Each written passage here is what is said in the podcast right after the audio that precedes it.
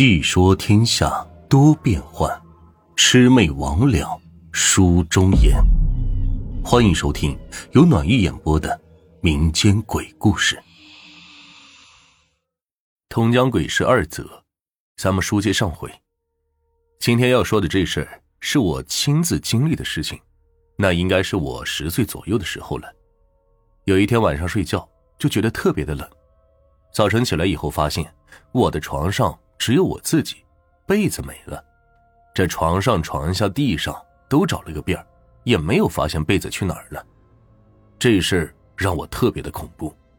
怎么头一天晚上睡觉的时候被子盖得好好的，这睡了一宿被子消失了？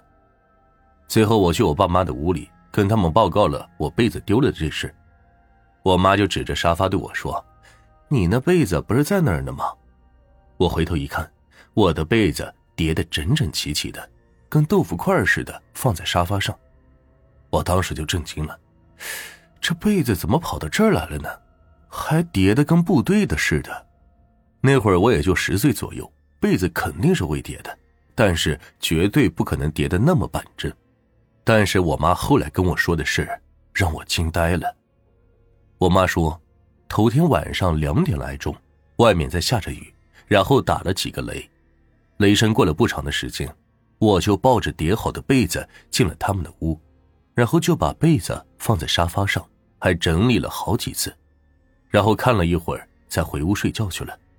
他和我爸都醒了，在床上看着我，也没敢叫我。这事虽然过去了好多年，但当时他们说的话我记得一清二楚，因为太诡异了。怎么我睡个觉就把被子给送走了？第二天起来还什么也不知道。这到底是什么原因？至今我也不清楚。这件事就是我小时候发生的一件事。接下来呢，再给大家说一个，这回说一个关于民间常用的解决冲撞阴物的事。这事呢，也发生在我家里，是在我姥姥去世以后，烧百日或者周年，具体时间记得不是很清楚了。到正日子的头一两天。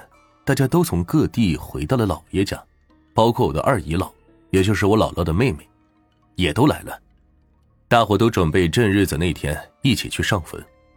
这期间有一件什么事我记得不太清楚了。这个事正好和给姥姥上坟的日子重了。我姥爷当时就说上坟往后推一天吧，先去办正事。可当时家里有的人就说了，这日子哪能往后推呢？大伙就因为到底要不要往后推日子正在争论，结果就在旁边的炕沿上坐着的我大舅妈出了点意外情况。当时她还参与讨论来着，可后来大家就发现她的神态不太对劲儿，眼睛开始发直，目光涣散，这人一看就像是浑身发冷，谁喊她她也不搭理，就那么跟没魂似的，直挺挺的坐在那儿。我小姨就在旁边说：“赶紧拿筷子给喊一喊，是不是冲着了？没准是咱妈。这该上坟不去，老太太不乐意了。这拿筷子喊一喊，是我们那儿当地的一个民间的常用方法。说是如果有人冲到了什么了，就拿起一碗清水，里边立上一根筷子，旁边的人念叨着一些认为可能的人的名字或者事。如果说的准了。”筷子松了以后，还会直挺挺的立在水里。如果说的不对，筷子是站不住的。我姥爷拿着筷子，因为怀疑是老太太，所以刚开始就念着我姥姥的名字，然后说：“如果是因为上坟的事，那就让筷子立住。”这捣鼓完了，老爷就把手松开了，那根筷子就笔直的立在水里。全家人眼睛都直勾勾的盯着那根筷子。屋子里的气氛十分的压抑和诡异。我姥爷看筷子立住了，就赶紧说：“啊，我们也没说不去，这不正商量这事呢吗？你放心吧，到正日子我们肯定去。你快走。”说完，那根筷子瞬间就倒了下去。再看我大舅妈，嘴里呵的一声长出了一口气，也倒在了炕上。后来没多一会儿，舅妈就醒了，问我们怎么了。他说头有点迷糊，刚才好像是断片了，啥也记不住了。完事以后，我妈就说，以前都是听人家讲冲着呢，上身了什么的，这回也是她第一次亲眼见到，而且就在身边，因为她离我舅妈最近，吓得腿都哆嗦了。这就是发生在我舅妈身上的事。这再给大家说一个我姥姥以前发生的故事。这个故事是我妈妈讲给我听的，那是我妈妈还没有结婚的时候的事情了，好多年以前了。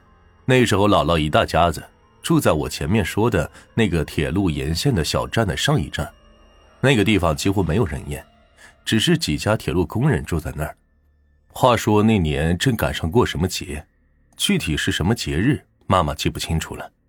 家里好不容易包了饺子，那个年月吃点白面都很困难。更别说是什么饺子了，一年吃上那么几回都是奢侈了。一家人高高兴兴的煮饺子，饺子正在锅里煮的功夫，姥姥就从厨房回到了炕上，背对着大家坐下来，一声也不吭，谁叫也不答应。当时大家也不知道是怎么了，饺子煮好，喊姥姥吃饭，姥姥坐起来盯着屋里的人看了一圈，把大家看得直发毛，因为她的眼神说不出的怪异。跟正常人完全不一样，但又没有办法形容。我老妈说，反正当时就是一股子寒意从脚底下直接上窜。看了一大圈，姥姥直接上手就开始抓饺子吃，那个速度看起来就像是一百年没有吃饭了。两大盘饺子没几分钟就被姥姥吃光了，吃完倒头就睡。家里人也是你看看我，我看你的，谁也不敢说话。屋子里鸦雀无声，要多压抑就多压抑。过了大概能有差不多十分钟，姥姥自己就醒了，就问：“哎，你们吃饭了吗？”大伙说吃了。姥姥又问：“你们怎么不招呼我吃饭呢？”大家说：“招呼你了，你吃了两盘饺子呢。”姥姥就说：“我没吃饭呢，我还挺饿的。”这个时候，外面的狗突然叫了几声。老爷好像是想到了什么，直接就出了屋子。不一会儿回来说，房后有个黄皮子在那抖楞爪子呢，让我给打跑了。这回大家才感觉，刚才姥姥肯定是让黄皮子给迷了。这黄皮子看家里煮饺子，也准备来打打牙祭。这事儿听起来好像挺神奇的，也挺荒诞的，其实也在情理之中。老爷原来住的那个地方，说不好听的，就是荒山野岭。妈妈说，以前一到玉米成熟的季节，黑瞎子就从山上下来了，来掰苞米。人呢又不敢出去，就在院子里敲。但凡是能出声的东西，就吓唬黑瞎子。今天黑瞎子来了，过两天野猪又下山了。反正这一整个秋天，你方唱罢我登场，可热闹了。